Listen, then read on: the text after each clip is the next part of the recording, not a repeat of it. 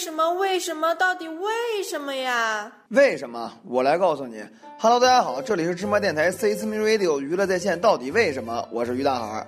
有人啊叫我于博士，也有人叫我于二逼。但甭管你叫我什么，你都可以在我们的微信公共平台芝麻娱乐回复聊天室来向我提问，还可以在我们的新浪官方微博芝麻电台跟我单逼。那么到底为什么鱼和熊掌不可兼得呢？今天啊，咱们就来研究一下。首先啊，这个鱼跟熊呢是完全两种不同的生物，一个啊是大海的主人，另一个呢是森林的居民。一个呢是用鳃呼吸的海洋生物，一个啊是力大无穷的哺乳动物。可是古人呢却精妙地将它们放在了同一句谚语之中。这个呀就要从咱们中国古时候的美食说起了。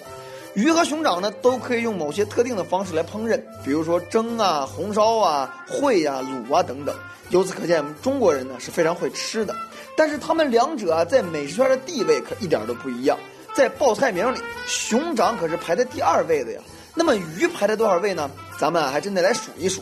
我请您吃蒸羊羔、蒸熊掌、蒸鹿尾儿、烧花鸭、烧雏鸡、烧子鹅、卤煮卤鸭、酱鸡腊肉、松花小肚是晾肉香肠啊，什锦酥盘、熏鸡白肚、清蒸八宝猪、江米酱鸭子、罐野鸡、罐鹌鹑、卤什锦、卤子鹅、卤虾、烩虾、炝虾仁、山鸡肚脯、菜蟒银鱼。这个鱼啊，排在二十八位。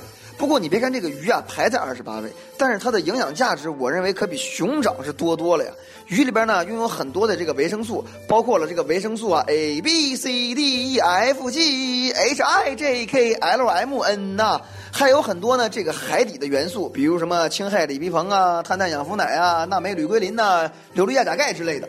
而且鱼的长相十分的可爱啊，一双水汪汪的死鱼眼儿。加上一个地包天的樱桃小口，还有一身不灵不灵的鳞片根据缺什么补什么原则，长得丑的那些人呢，可以多多的吃一些鱼。而熊掌呢，除了脂肪就是脂肪，吃多了呀，只有一句话：要么瘦，要么死啊！而且熊长得那么丑，还那么笨，吃完了绝对变得跟熊一样的愚蠢。而且鱼的价格呢，也更适合大众。去菜市场啊，随便就能买到很多品种的鱼，可熊掌却很难买得到啊。而且鱼的高级品种鱼翅的价格呢，也不见得比熊掌要低。但是熊的亲戚熊猫，你有钱你也吃不着。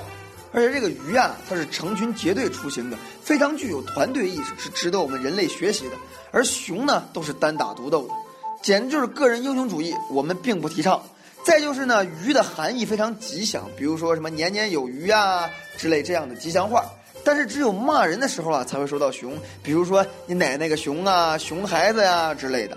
而且鱼的形象比较美好，想想那个人鱼公主是多么的美丽。可是熊呢？想来想去，我只能想到熊大跟熊二啊。对了，还有他们的二表妹熊猫晶晶。那么，到底为什么鱼跟熊掌不可兼得呢？经过我多年的研究啊，终于得到一个结论，那就是当鱼跟熊在一起的时候，肯定会被熊吃了呀。所以鱼和熊掌不可兼得呀。但其实于博士想跟大家说，不论是鱼还是熊掌，代表的呢都是美好的事物，都是值得我们去追求的。所以我希望大家都能够努力的去奋斗，争取把鱼跟熊掌啊都吃到肚子里去。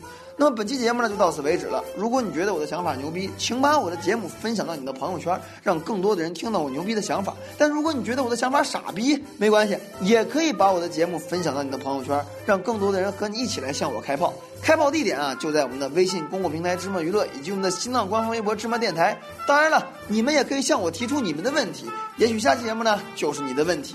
欢迎你们啊一起来骂我。哦，原来是这样。